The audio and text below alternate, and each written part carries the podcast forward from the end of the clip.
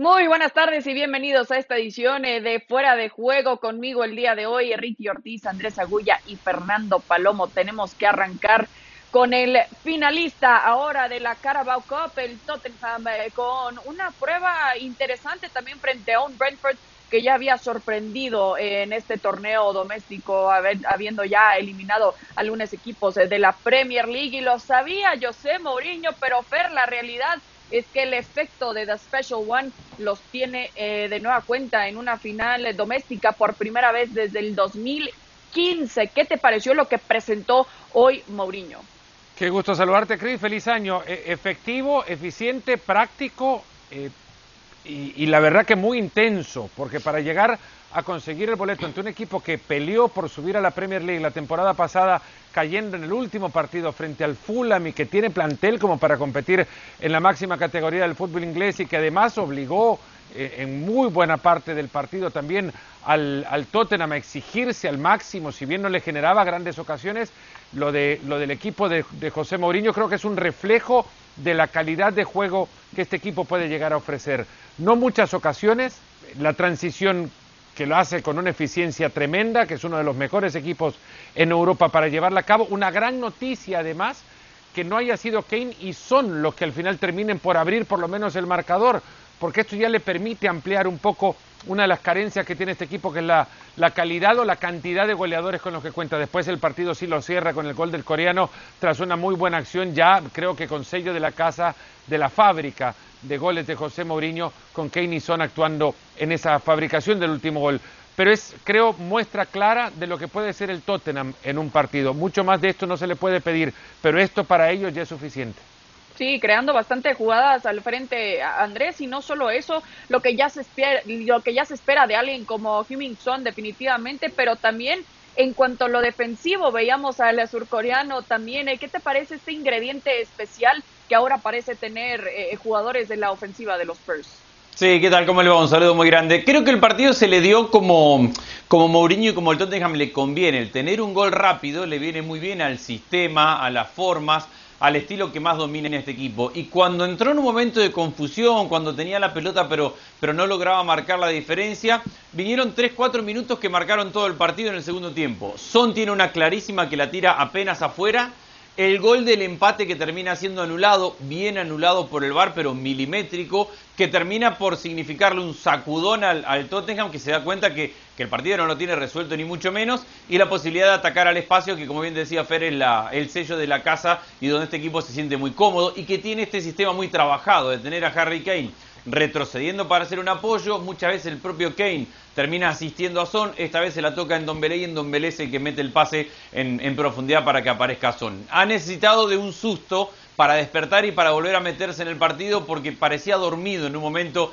el equipo de Mourinho que llega una final habiendo ganado solamente dos partidos en 90 minutos. Recordemos, no jugó el primer partido por COVID y se lo dieron por ganado empató ante el Chelsea y lo ganó por penales y le ganó al Stoke y hoy para estar instalado en una final.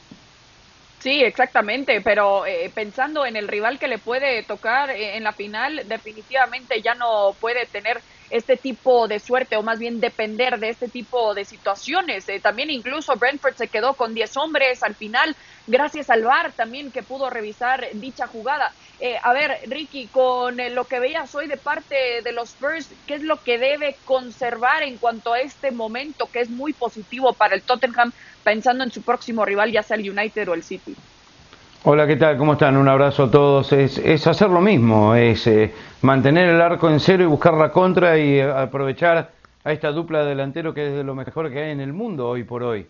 Eh, Mourinho y el Tottenham es como que le juegan igual a todos, eh, no, importa el rival. Brentford es un buen equipo que viene en una racha muy buena, pero que se enfrentó a uno de los candidatos a la Premier y por eso quedó eh, digno lo que ha hecho hasta semifinales. Eh, probablemente es un equipo de la Premier, pero no para, para batallar en, los primeros puestos ni, ni remotamente cerca al margen de todo eso, este equipo está armado de atrás para adelante y, es lo que hace Mourinho. Mourinho vive para llegar a finales como sea y, es dificilísimo ganar un equipo de Mourinho en una final. Eh, eh, es, eh, no te digo que es imposible, pero, pero, es muy, pero muy difícil. y contra cualquiera de los dos equipos de Manchester que se enfrente, creo que tiene mucha más posibilidad contra el United que contra el City, porque el City tiene más plantel, porque el City está jugando muy bien. Ahora, dicho esto, no nos olvidemos que esta final se juega en 110 días en, Wembley. Eh, se va a jugar en abril. Mucho puede suceder para cualquiera de estos tres equipos. Eh, no importa con quién se enfrente en, la final, hasta dónde llegan en competencia europea, dónde están en la liga. Eh, todo va a ser factor porque si tienen posibilidad de ganar la Premier o la Champions o la Europa League, cualquiera de estas copas van a ser más importantes que esta Carabao. Eh, pero eso no deja de, no dejo de decir que Mourinho las finales, eh, no importa si es la Carabao o la Champions o la Europa League, eh, es muy, muy difícil ganar a un equipo de Mourinho. Sí, lo va a querer ganar sí o sí. Y, si alguien sabe jugar este tipo de duelos, específicamente la final de la Carabao Cup, es José Mourinho, que ya lo ha ganado tanto con el Chelsea como con el Manchester United y ahora definitivamente lo querrá hacer con los Spurs. Esperando entonces su rival que se enfrentan a mañana el Manchester United y el Manchester City, duelo que se va a definir en Old Trafford. Fair, pensando en el momento que viven estos dos equipos, el United que ha sorprendido, que tiene la oportunidad de robarle por el momento el liderato eh, al Liverpool versus un City que también dio un partido espectacular contra el Chelsea. ¿Qué esperas de este choque ahora en Manchester? Y que se entienda bien lo que voy a decir, los dos equipos creo se ven por primera vez con la sensación de entrar en igualdad de condiciones en muchísimo tiempo. No porque el United sea mejor equipo que el Manchester City, porque sigo creyendo que los de Guardiola tienen mucho más, eh, más herramientas, más registros de juego para poder sacar un partido contra el United adelante, pero la confianza que arrastra el cuadro de Solskjaer es, es, me parece, por primera vez se van a cruzar estos dos y mira que Solskjaer ya le ha ganado a Pep Guardiola en otros partidos, pero ahora creyendo que pueden hacerlo desde el primer minuto y eso es ganar o dar por lo menos el primer paso para cualquier batalla. Es, es a mi parecer un partido muy, mucho más parejo de lo que podríamos imaginarnos, no porque el United, insisto, haya crecido futbolísticamente en la dimensión en la que ya le puede competir cada partido que juega el City, sino en la confianza. Y cuando se juega a un compromiso, esto, bueno, significa muchísimo. Sí, exactamente, y seguramente los jugadores no están muy cómodos solo con el hecho de que Ole Gunnar Solskjaer, bien lo dice Sefer, eh, le ha ganado a Pep Guardiola ya en tres ocasiones en estos seis enfrentamientos eh, que han tenido. Eh, pero Andrés, justamente pensando en lo que tiene a su disposición, Ole Gunnar Solskjaer tendrá que depender más de su ofensiva que de su defensiva. Bueno, hay un factor que, es el que decía Ricky recién, que es el momento, y del momento de uno y otro. Yo creo que el partido está muy claro en cuanto a la idea de uno y otro. El Manchester City va, va a buscar desde la posesión, desde instalarse en campo rival, y el Manchester United va a jugar desde defender, ordenado y contragolpear, porque los dos se sienten cómodos, cada uno en su forma, en su estilo. Al, City Guardiola le gusta tener la pelota y jugar en campo rival, y al Manchester United le gusta contragolpear porque tiene jugadores ideales. Creo que va a haber algún pequeño retoque de Solskjaer que tiene que ver con en el 4-2-3-1 algo que ya ha hecho, poner a un volante jugar de extremo por banda izquierda. En algún momento lo puso a Pogba porque le significa retroceder con mayor presencia física y eso le queda después para atacar en contragolpe, en transición, con Bruno Fernández lanzado y la velocidad de Rashford y Marcial seguramente que va a ser el 9 porque olvidemos, no nos olvidemos que Cavani eh, está suspendido. Entonces yo me imagino ese partido y a partir de ahí es, uno, quién ejecuta mejor y dos, cómo reacciona cada uno a lo que nos va dando el partido, cómo reaccionan los técnicos, los equipos a los goles o a los momentos que vaya dando el partido. Pero en el arranque creo que está bastante claro en cuanto a la idea de cómo llegar a ganarlo de uno y otro. Ricky, ¿estás de acuerdo que este es el sistema que debería usar Ole Gunnar Solskjaer para enfrentar al City? Sí, definitivamente, y, es el único que, tiene si va a tener éxito, porque al final de todo esto, el, City jugó muy bien el otro día contra el Chelsea, viene jugando muy bien, no nos olvidemos que vuelve Agüero y que De Bruyne está pasando por un gran momento, que ahora lo tiene a Cancelo otra vez jugando como lateral derecho em, y que em, para, el Manchester United no puede cometer errores aparte, porque este equipo, a ver, no es que ganando esta copa a ninguno de los dos eh, le da más prestigio, pero sí para el equipo del Manchester United en tema de confianza, para un equipo joven, con un técnico que todavía no ha ganado, para ellos sería fundamental dar un paso hacia la dirección acertada. El City ya está, el City quiere Champions, el City quiere Premier, para eso está, para eso se arma. Em, el Manchester United necesita ir sumando para que estos jóvenes vayan adquiriendo la experiencia, sepan lo que es levantar un trofeo y poder eh, seguir, porque no lo logran desde que estaba Mourinho y hay muchos jugadores nuevos, no nos olvidemos, más de 350 millones de euros eh, de gastos desde que llegó Solskjaer, hay muchas figuras nuevas, entonces eh, sería fundamental. Creo que esta racha, obvio, es muy buena, pero fue un empate muy amargo 0 a 0 con el City y un empate con el Leicester. Eh, lo demás han sido partidos que eh, se espera que el Manchester United gane. Eh, igual falta mucho para esto y, además, otra, quedó fuera de Champions este Manchester United. Quedó eliminado en fase de grupo. Es un, un, golpe muy duro. Entonces, sí, una Carabao Cup es mejor que nada. No cambia nada para la institución, pero definitivamente es un paso hacia adelante. Sí, definitivamente, y ya en estas instancias mucha gente podrá decir, ¿no? Que no importa, es solo, entre comillas, la Carabao Cup, pero a final de cuentas existe esta exigencia cuando estamos hablando de equipos del Manchester United que ha ganado 8 de 10 eh, partidos en la Premier League también y el Manchester City con este ritmo importante y la exigencia que vive día a día Pep Guardiola. Ese partido lo podrán disfrutar a través de la pantalla de ESPN a partir de las 2.30 pm del este y también estaremos al pendiente de lo que será este partidazo en la serie entre el Milan y la Juve. Escuchemos a los directores técnicos.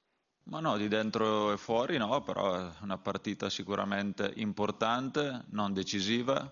Sappiamo l'importanza di questa gara perché a parte la classifica giocare Milan-Juventus è sempre stata una partita affascinante da giocatore, lo sarà altrettanto da allenatore, quindi noi giocheremo la nostra partita per fare del nostro meglio, però non credo che sia decisiva, sarà sicuramente molto importante ma non decisiva per il proseguo del, del campionato.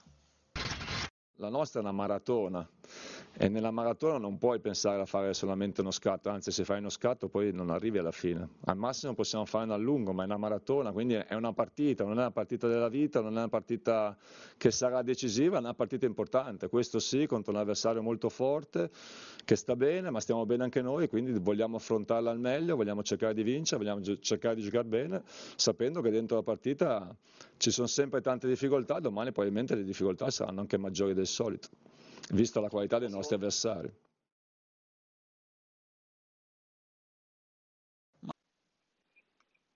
Bueno, así llegan Milan y Juve a su duelo del miércoles. Los rossoneri son líderes de la Serie A con 37 puntos, 10 más que la Juve. Además, sigue siendo el único invicto de las principales cinco ligas de Europa. La vecchia señora está en quinto puesto con una efectividad del 64%. Declaraciones interesantes tanto de Pirlo como de Pioli, eh, Fer, eh, con Stefano Pioli que dice que es un maratón, no tiene caso acelerarse, en este momento van partido tras partido en este, ¿qué tan importante será considerando que tiene bajas importantes, Pioli?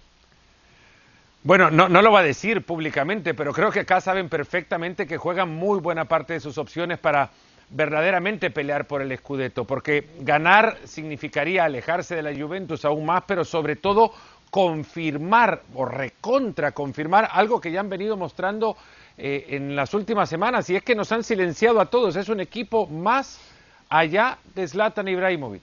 Es, el Milan es un equipo que juega más allá de lo que puede dejarles el sueco, que les ha instalado muchísimo del, estado de ánimo con el que encaran los partidos, quizá de la confianza con la que enfrentan la competencia, de la sensación de ser un equipo eh, no invencible, pero sí en toda la eh, eh, el significado de la palabra, un equipo de verdad dentro y fuera.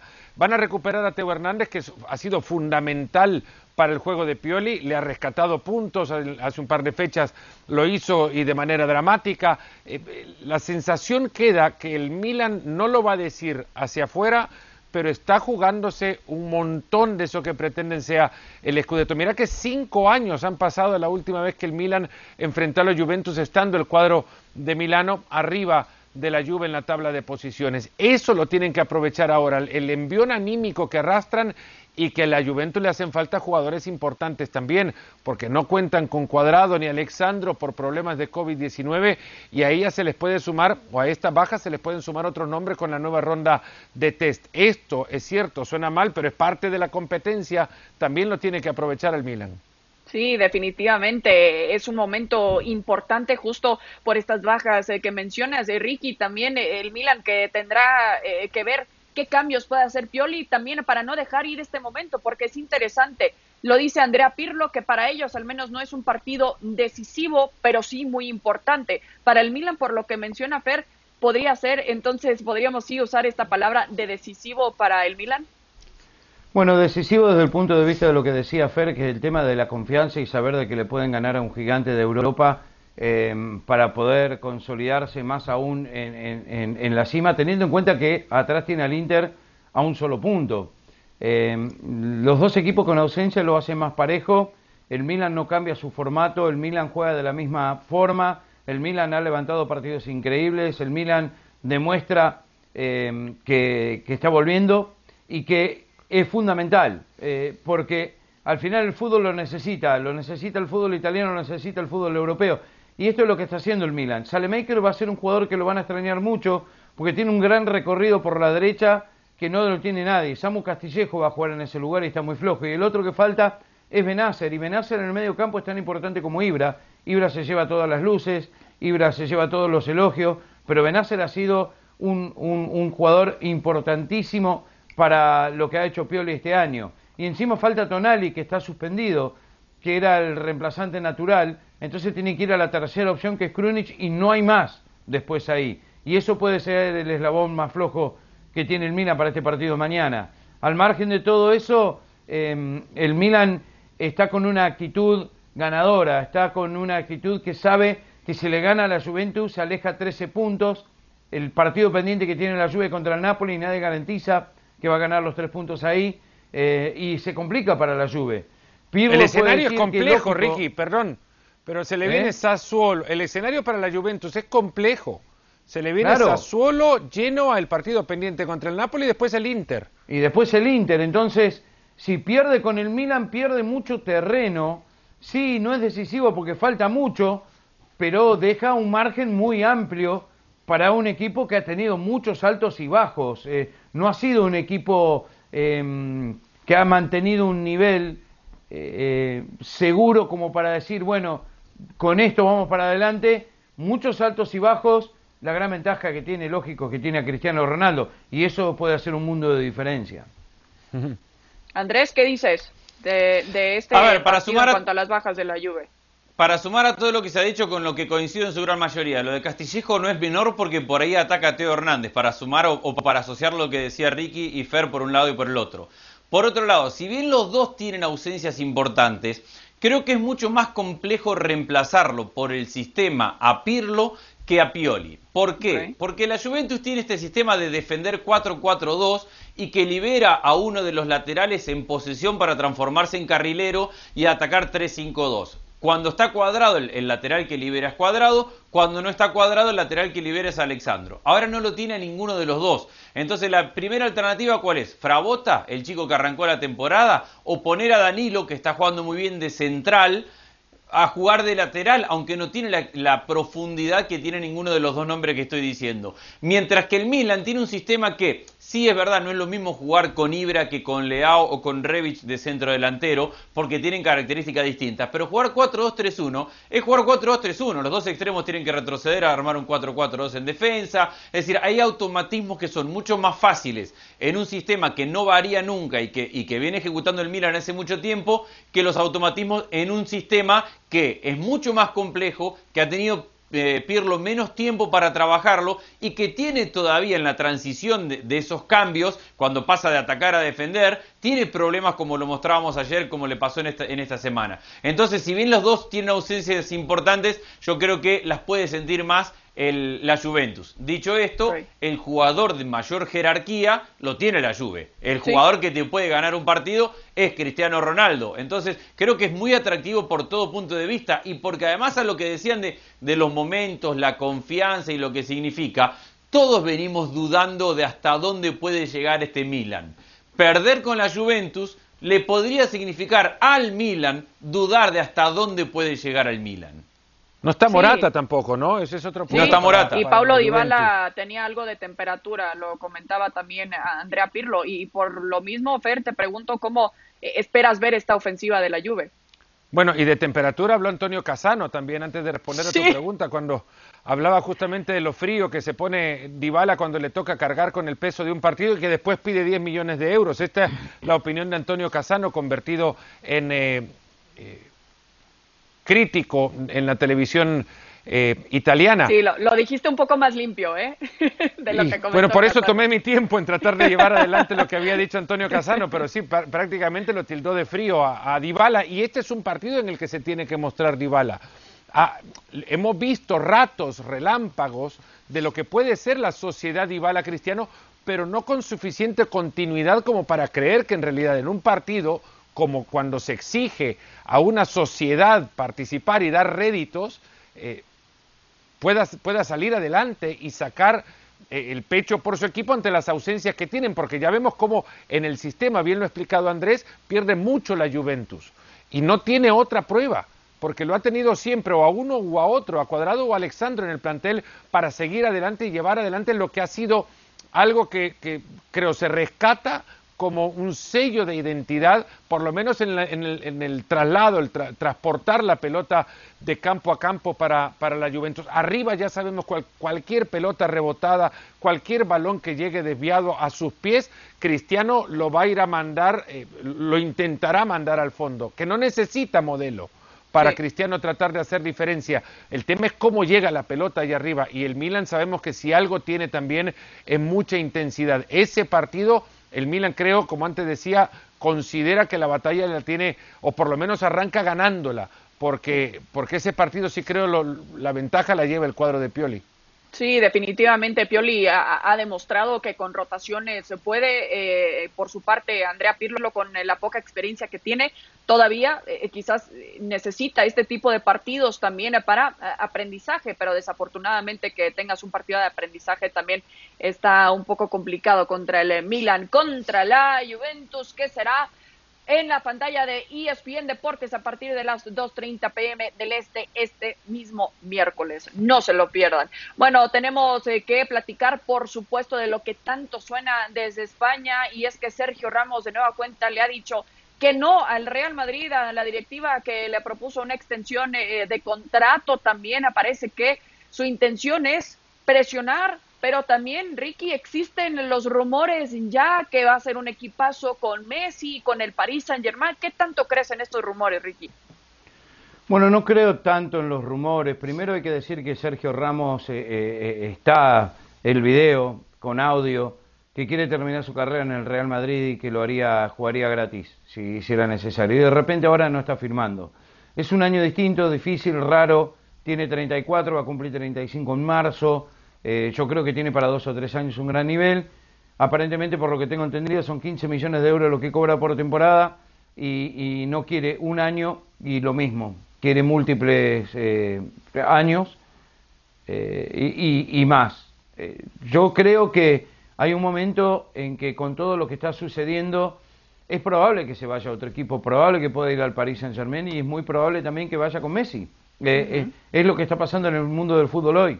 Si vemos que el Real Madrid supuestamente no le quiere dar a su capitán, su emblema, su figura, su caudillo, lo que él quiere, que el Barcelona también sale a decir que no pueden pagarle a Messi lo que él pretende, significa que los dos capitanes de los dos equipos más ganadores en los últimos años no le pueden pagar a sus capitanes y que los equipos de los jeques sí pueden y quieren y están dispuestos y, y los esperan con los brazos abiertos. Es un cambio en el fútbol que para mí llega antes de lo que se esperaba, que se veía venir, pero que esta pandemia lo ha acelerado. Y que vaya al Paris Saint Germain saliendo de la liga no, no es una locura, Sí. pero yo lo veo muy raro a Sergio Ramos salir de un equipo donde significa tanto eh, y que nadie lleva la cinta de capitán como la lleva Sergio Ramos. Entonces, está por verse, queda mucho y hay que ver qué es lo que, lo que sucede de acá en los próximos meses. Y Andrés, a ver, eh, ¿te parece que es un jugador que se ha ganado eh, el privilegio en este momento de presionar por un mejor contrato con el Madrid?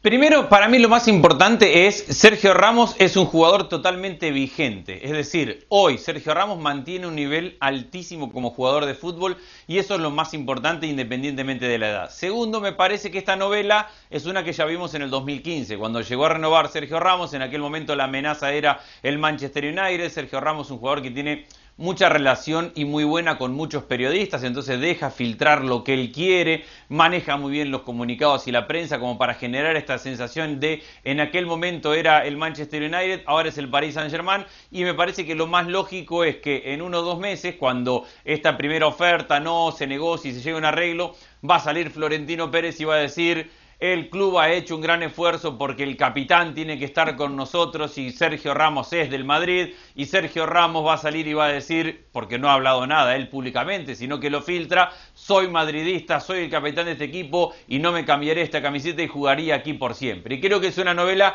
que tiene un final feliz para todo el mundo, donde todos quedan muy bien parados y donde Sergio Ramos sigue como jugador del Real Madrid, que para mí lo merece, es un gran capitán, pero repito, lo más importante es que Sergio Ramos es un jugador vigente en un nivel altísimo. No estamos hablando de un, de un jugador que es referente, pero que se le ha pasado su mejor momento. Hoy Ramos sigue siendo muy importante para el Madrid.